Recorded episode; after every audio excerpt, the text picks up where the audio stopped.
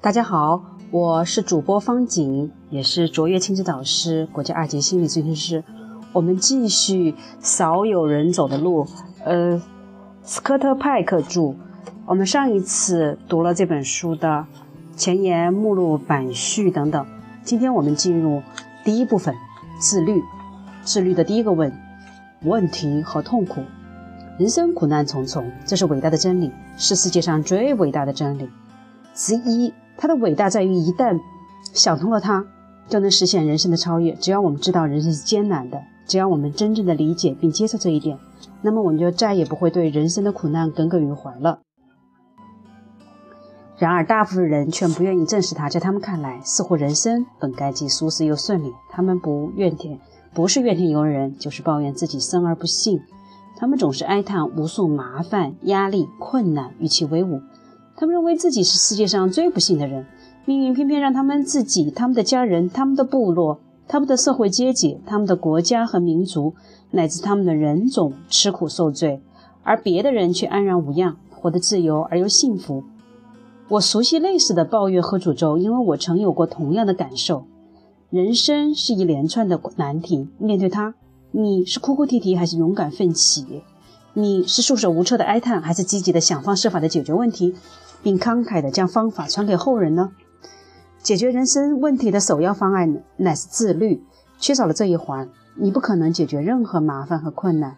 局部的自律只能解决局部的问题，完整的自律才能解决所有的问题。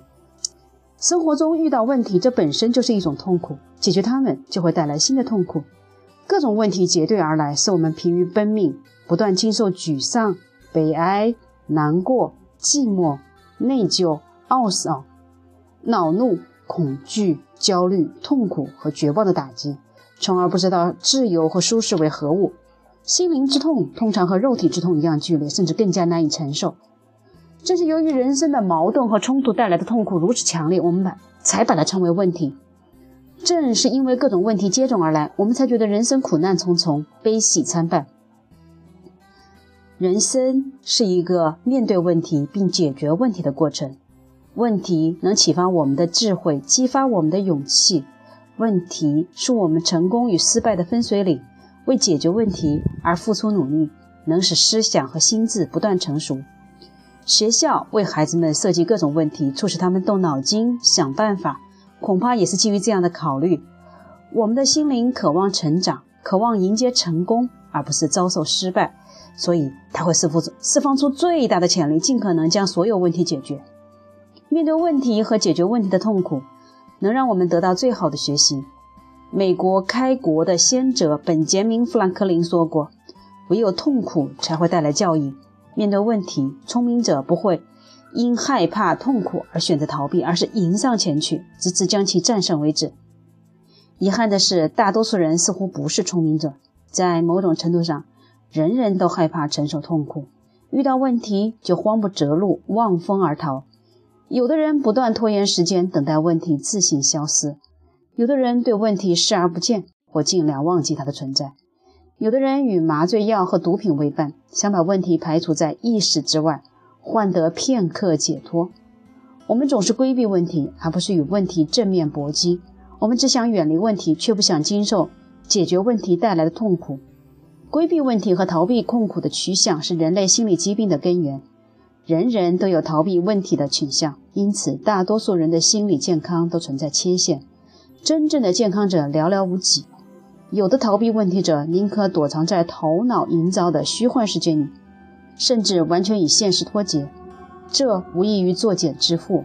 心理学大师荣格更是明确地指出，神经功能症是人生痛苦常见的替代品。替代品带来的痛苦，甚至比逃避的痛苦更为强烈。神经功能症因此成为更棘手的问题。不少人为逃避逃避新的痛苦和问题，不断的以神经功能症为替代品，导致患上各种心理疾病。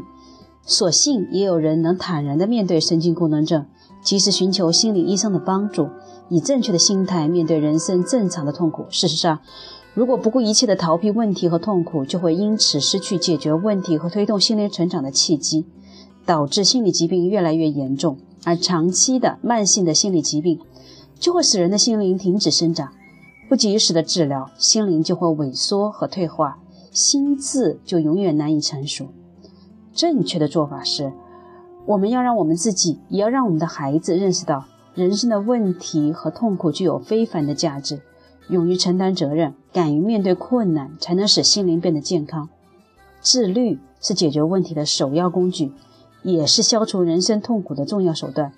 通过自律，我们就知道面对问题时如何以坚毅果敢的态度，从学习与成长中获得益处。我们教育自己和孩子自律，也是在教育我们双方如何忍受痛苦，获得成长。自律究竟包括哪些技巧呢？